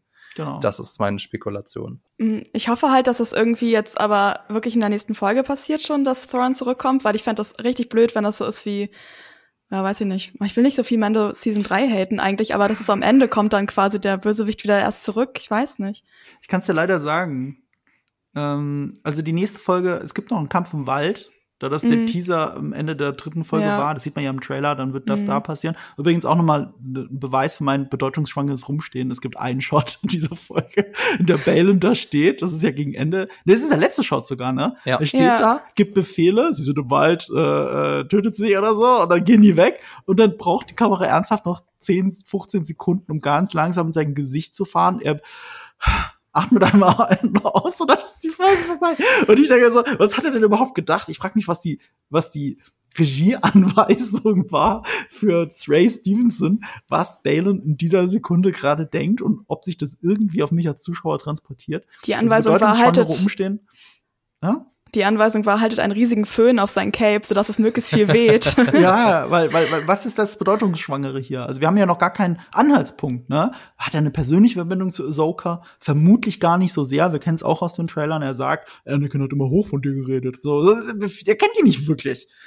es, es gibt gar keinen, es gibt gar keinen Grund, gerade so bedeutungsschwanger zu gucken, weil bisher kennen wir ihn nur als eindimensionalen Bösewicht, der nur Befehle befolgt wo kommt denn das jetzt her und was hat das zu bedeuten? Das ist halt, das meine ich bedeutungsschwanger. Es hat keine Bedeutung, es sieht nur aus, als hätte es Bedeutung. Und ähm, das finde ich halt ein bisschen schwierig. Und in der nächsten Folge werden sie halt im Wald kämpfen und versuchen zu überleben und bla. Ähm, wenn wir jetzt auf die Dramaturgie dieser ganzen Staffel nach drei Folgen gucken, kann ich relativ sicher, glaube ich, prognostizieren, da sechs oder siebte Folge ist ja. die in der Throne zurückkommt, also der nächste Plotpoint für den finalen Akt. Der ist dann relativ kurz, also nur drei oder vier oder zwei Folgen. Ähm, und weil wir ja das alles drumherum wissen, wir haben Mendo Staffel 3, äh, wir haben irgendwann Mendo Staffel 4, das sehr auf Mendo Staffel 3 aufbaut. Äh, wir haben äh, diese Staffel und den eigenen Film von Dave Filoni. Also das heißt, dass alles, was jetzt gerade in diesen Staffeln seit der dritten passiert, baut nur auf diesen Film hin. Und ich befürchte das, was sich beim MCU, was mich beim MCU wirklich langsam richtig hart nervt, dass der Film wirklich, also der Film, diese Serie nicht dafür da ist, um eine gute, eigenständige Geschichte zu erzählen, sondern die nächste, bestimmt viel, viel, viel bessere Geschichte, versprochen, versprochen, versprochen, mhm. anzuteasern und vorzubereiten. Und das ist nicht gut für diese Staffel. Ja, also ich befürchte auch so langsam haben wir, also ich will die andere Galaxie sehen. Ich will ja. das sehen, was außerhalb der Galaxie spielt, die wir jetzt äh, schon kennen durch die ganzen anderen Filme und Serien. Aber ich habe so ein bisschen die Angst, haben wir denn dafür überhaupt noch Zeit? Oder weiß nicht, wird das dann in der zweiten Staffel ähm, das, warum ich, warum ich die Serie eigentlich einschalte, wird es das erst in der zweiten Staffel geben. Also hm, ein bisschen. Ich weiß gar nicht, ob es eine zweite Staffel geben wird. Haben Sie weiß das gesagt? Dass die Serie. Sie haben nicht gesagt, es ist abgeschlossen, sie haben auch nicht gesagt, dass es eine zweite Staffel gibt. Dadurch, dass es für einen anderen Film vorbereitet, also wenn es irgendwann eine zweite gibt, dann glaube ich nach dem Film. Okay. Ja, weiß nicht. Lisa, freust du dich auf die Folgen, die jetzt danach, nach, danach kommen? Also, ja, also ich bin, ich werde schon schauen. Also ich bin jetzt nicht so ich weiß, also es ist halt ein bisschen schade. Ich muss gerade dran denken, wie wir vor ziemlich genau einem Jahr die ganze Zeit, oder fast mhm. einem Jahr, die ganze Zeit unser House of the Dragon äh, Podcast gemacht haben jede Woche. Mhm. Und ich war immer, sobald ich die Folge ausgeschaltet habe, ich war gehypt auf die nächste ja. Folge. Ich wollte sofort diese gottverdammte nächste Folge haben. Ja. Und jetzt bin ich so, ja, ach, dann gucke ich mal rein nächsten Mittwoch. Also es ist, ja, also, Aber du musst ja. nicht so weit zurückdenken. Denk an Endor. Wir, ja, unsere Gedächtnisse sind so kurz, du, sie sind wie ein Sieb, aber es ist nur ein halbes Jahr her, etwas mehr als ein halbes Jahr, dass wir Endor gesehen haben. und gesehen haben, was Star Wars hervor. auch kann. Ja, es kommt, dazwischen war auch eine noch Mandalorian-Staffel, die sehr mäßig war. Und äh, wir vergessen, wir, wir drängen das so ein bisschen, was Star Wars auch kann. Und ich weiß, der Vergleich ist so unfair, weil die sind so unterschiedlich inszeniert, so unterschiedlich im mhm. Anspruch, so unterschiedlich in dem, was sie am Ende erzählen. Aber metaphorisch sind sie ja teilweise so ähnlich, dass du eine ne Figur hast, ähm, die, die ja schon vorher bekannt war, die noch mal ihr, ihr eigenes neues Leid durchleben muss und Traumata überwinden muss und äh, und die Fallhöhe ist ja auch nicht so super riesig, weil du weißt ja zum Beispiel, dass ein Thrawn wiederkommen wird. Ja, ne? also all diese Sachen machen es ein bisschen schwierig eigentlich auf dem Papier, aber Enno hat das so sowas von das Beste da rausgeholt und Ahsoka schafft es halt nicht ganz. Ich bin halt so ein bisschen so, einerseits habe ich so richtig, wenn ich denke mir so, oh, die könnten jetzt so viel geilen Scheiß noch daraus machen und ein anderer Teil von mir ist so, sie werden es aber wahrscheinlich nicht machen, deswegen bin ich halt so ein bisschen zwiegespalten. Aber ähm, ich bin jetzt nicht komplett unmotiviert. Ich werde, ich gucke dem neutral bis, ach ja, eigentlich freue ich mich schon noch drauf, so die Leute wieder zu sehen entgegen. Aber der Hype ist jetzt nur so mittelreal, würde ich sagen. Ja, der Hype ist nicht real. Nee. Nee. Manchmal denke ich mir halt, warum verschwende ich hier eigentlich meine Lebenszeit? Also ich, ich hätte ich hätte auch The Bear gucken können, zweite Staffel. Schiebe ich immer noch von mir her, aber ich habe so Bock drauf. Und ja, äh, weißt du, The Bear hat auf IMDb nicht eine einzige Folge die unter 8,0 ist. Es ist halt so eine fantastische Serie. Sie ist auf dem, weißt du, sie ist ja nur eine Kachel weiter auf meinem Disney Plus Abo. Ja. Äh, es ist nur eine Kachel weiter und dann bin ich bei Bear und, äh, und ich mochte, ich liebte die erste Staffel und die zweite soll noch besser sein und das macht mich fertig. Und ich habe noch nicht so, ich weiß, dafür brauche ich ein Binge-Watching-Wochenende, weil da mhm. werde ich es wirklich nicht aushalten. Und ich bin noch nicht dazu gekommen. Und dann stehe ich stattdessen heute Morgen um, um, um kurz vor acht auf, äh, liege ich schon auf der Couch und gucke Ahsoka. Und der Kontrast könnte nicht größer sein zwischen dem, was ich wirklich will und dem, was ich tun muss. ähm, das, ist, das ist ein bisschen schade eigentlich. Also auch gerade, weil Ahsoka so langatmig wie es ist, der Serie tut's glaube ich gut, wenn man die Folgen hintereinander weggucken kann, weil die einzelnen Folgen für sich gar nicht so geil im Raum stehen, dass man drüber nachdenkt und so gehypt ist auf die nächste Folge. Eben das, was du beschrieben hast für House of the Dragon. Ja. Da steht ja auch jede Folge für sich. Du weißt, oh, das ist die Folge mit dem König und dem Essen mit der Familie. So, du weißt ganz genau, welche Folge ich meine. Ja, ja. Wie ich das nur sage. Und, und ah, ist so, Ahsoka ist halt so ein langgezogener Film. Du hast es mit The Bear verglichen. Ich gucke ja gerade auch The Bear, weil oh. da ist ja jetzt die zweite Staffel am 16. August auf Disney Plus gedroppt. Und wir werden in den Quadrataugen auch über The Bear reden, Ach. nämlich ähm, in unserer nächsten Folge. Freut euch da auf jeden Fall. Ähm, ich freue mich mega, wenn ich jetzt dann im Laufe der Woche die zweite Staffel weitergucken darf, denn das ist wirklich großartig. Aber ich wollte noch mal zurück zu diesem, es, es hast du ja unter, dein, äh, unter deinem Video in den Kommentaren auch äh, ja ganz oft drin stehen und wir hören es auch immer, ja, warum seid ihr denn immer so negativ? Äh, genießt das doch einfach mal. Und also zum einen ist es ja so ein bisschen unser Job, dass wir Sachen finden, die äh, kritikwürdig sind oder dass wir Sachen bekritteln. Aber was mir auch so jetzt nochmal bewusst geworden ist, ähm, der großartige YouTuber Patrick H. Williams hat ein neues Video rausgebracht und zwar über Content. Mhm. Also alles ist heutzutage Content. Und Ahsoka ist genau das. Ahsoka ist Content und zwar Content zum Berieseln. Das ist für viele da draußen bestimmt genug und es ist ja auch okay, wenn du nach einem harten, anstrengenden Tag dich auf die Couch hockst und eine Folge Ahsoka guckst Dagegen ist nichts einzuwenden. Das ist, dafür ist die, die, die Folge oder die Serie genau das Richtige. The Bear auf der anderen Seite, weiß nicht, wenn der Tag schon anstrengend war, weiß ich nicht, ob ich dann mir nochmal The Bear angucken würde, aber die, die Serie ist einfach für sich großartig. Insofern, das ist in Ordnung, aber mich frustriert das, so eine Serie wie Ahsoka, weil wir wollen ja daraus noch was machen. Also wir wollen ja noch irgendwie das analysieren oder wir wollen da neue Videos draus machen oder wir wollen darüber im Podcast reden. Und eine Serie oder auch ein Film, der einfach nur nett ist, ist dahingehend frustrierend, weil es so wenig hergibt. Das ist so, deswegen bin ich jetzt auch so eigentlich überkritischer, als diese sehr nette Serie es eigentlich verdient. Ich finde, die Serie hat sich ja, guck mal, wir sind noch Fans. Und die Serie ja. hat sich doch auch eine Messlatte geschaffen. Wir erwarten eine Fortführung von Clone Wars, wir erwarten eine Fortführung von äh, Rebels. Und das ist es ja auch. Aber bisher hält es nicht diesen Standard, der natürlich auch sehr schwer zu vergleichen ist, weil du denkst ja dann an die Höhepunkte dieser beiden Serien und du denkst nicht an die 0815 Füllerfolge, in der Jabba's Neffe irgendwie befreit werden muss oder sowas. Na, ne, also das ist dann nicht der Punkt. Und ähm, das ist natürlich schwierig, aber wir sind halt Hardcore-Fans und daher kommt's ja auch. Und wir sind ja auch nicht die Einzigen, die so ein bisschen gefrustet sind. Ich meine, man muss jetzt der Serie zugutehalten, wir waren jetzt so negativ, ne? Wir sagen ja trotzdem, es ist nett. Es ist halt nur langgezogen, langatmig nett. Aber wenn du jetzt so auf die IMDb-Bewertungen gehst oder auch selbst der große Review-Schnitt, schneidet ja Ahsoka super ab. Kann man ja gar nichts sagen. Ähm, ich finde halt nur, wenn du es, äh, ich weiß auch nicht. Ich, ich, ich finde, das ist so ein bisschen, man fühlt sich da teilweise wie in das Kaisers neue Kleider. So, da fühle ich, so fühle ich mich gerade in dieser Position. Ich sitze am Publikum wie das kleine Kind, gucke auf den nackten Mann auf der Bühne und sage, ey, der ist doch nackt. Aber alle anderen sagen, ja, der hat doch die schönsten Kleider an, die man sich vorstellen kann. So, und äh, ich, ich weiß auch nicht. Also, ähm, wenn du da halt ein Endo dagegen hältst oder die ersten zwei Staffeln Mandalorian, dann kann das halt damit nicht mithalten und vor allem nicht das, was Dave Filoni bisher gemacht hat. Ähm, äh, das Ganze mag Potenzial haben, das Ganze hat vor allem eine gute Vergangenheit, Ähm, aber wir sehen das da noch nicht und es ist unser Job, darüber zu reden. Und es stimmt ja auch nicht, dass wir alles mies machen, weil das hat mir, das hat mir natürlich sehr viele Leute unter meinem sehr negativen Video vorgeworfen. Und dann äh, habe ich mal geschaut und ich musste 22 Videos zurückgehen, um ein negatives, anderes negatives Video zu finden.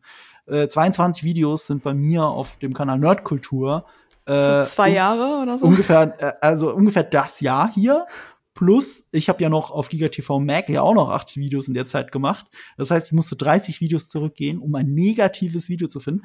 Und also ein wirklich negatives Video. Und das war halt so Ringe der Macht.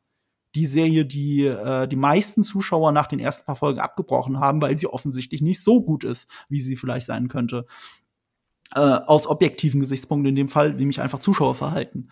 Äh, also, ich weiß auch nicht. Also so super negativ ist das ja alles ja auch wieder irgendwie nicht. Tja, ist da einfach das Ding, dass wir auch viel mehr noch Star Wars Projekte zum Vergleichen haben als mhm. vor fünf Jahren oder so.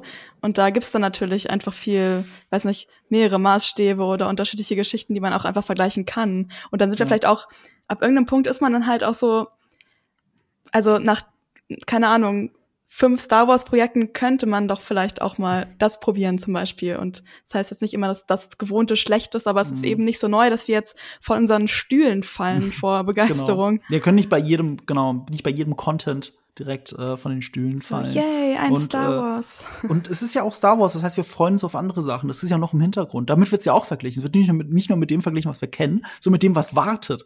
Wir warten auf Endor Staffel 2. So, also ich sitze auf brennenden Kohlen. Ich würde irgendwann umbringen dafür, dass die Staffel droppt, weißt du?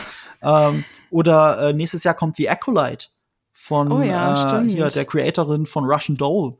Also da habe ich ja mal Bock drauf. Kill Bill im Star Wars Universum, da bin ich sold das will ich haben. Und das will ich halt, ich, ehrlich gesagt, ist das etwas, was man ein bisschen von Ahsoka erwartet hätte, weil es ja diese Kurosawa-Anleihen hat, diese Samurai-Film-Anleihen. Wenn aber der Samurai, um den es geht, eigentlich, es geht nicht um ihn, auch wenn der Name auf das, auf dem Poster steht und das das einzige Gesicht ist, dann, äh, dann, dann haben wir halt ein Problem, über das wir halt reden müssen, egal wie nett die Serie ist. Und es ist ja auch nicht so, als würde ich mir jetzt einen Finger abschneiden vor lauter Qual, um, um das zu ertragen, sondern ich finde es spannend, dass es das schon wieder passiert eigentlich, weil ähm, in Mando 3 haben ja auch ganz viele gesagt, dass halt Mando eigentlich nicht mehr die Hauptfigur ist. Ich mhm. bin ja mhm. so ein bisschen biased immer, weil ich ja Bo-Katan liebe und alles, was sie macht, irgendwie feier. Mhm. Aber ähm, im Endeffekt ist ja schon wieder so ein bisschen bis jetzt das gleiche Phänomen, dass es nicht wirklich eigentlich um die Titelfigur nicht so viel geht, wie es gehen könnte, wenn man bedenkt, dass es die Titelfigur ist. Ja. Naja, mal mal schauen, was, was wird, wie man so schön sagt. Aber es ist halt auch Bo-Katan. Also man könnte eine schlechtere andere Hauptfigur haben, finde ich. Ja, eben, finde ich auch. Das, das, das, das, kommt halt dazu. Äh, ich habe ganz andere Probleme da drin, aber das ist wieder ein eigener Podcast. Wir drehen uns im Kreis. Nee, genau. Äh, ihr, ihr kennt unsere Meinung. Ich bin gespannt, wie all unsere Meinungen nach acht Folgen sind. Oh ja, ich auch. Und ich bin gespannt auf eure Meinung. Schreibt uns doch gerne in den Kommentaren, wie, äh, wie ihr das Ganze seht. Ansonsten würde ich sagen, war's das für diese Folge. Ich hoffe, es hat euch gefallen. Dann ähm, packen wir auch wie jetzt immer eine Umfrage unter diese Folge. Wie hat euch denn der Staffelauftakt von Ahsoka gefallen? Schreibt da gerne eure Meinung. Ähm, auf Spotify findet ihr die Umfrage. Außerdem bewertet diesen Podcast, darüber freuen wir uns. Ansonsten vielen Dank fürs Zuhören. Danke an euch, Lisa und Marco, an das Team im Hintergrund und natürlich an Vodafone. Bis zum nächsten Mal.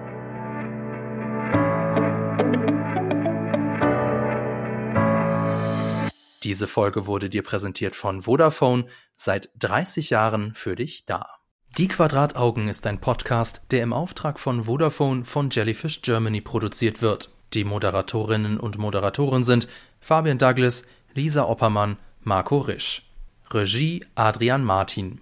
Produktion Laura Samide. Und wenn ihr jetzt noch nicht genug habt, dann schaut auf unseren YouTube-Kanal GigaTV Mac vorbei oder auf unsere Webseite. Die Links dazu findet ihr in den Show Notes.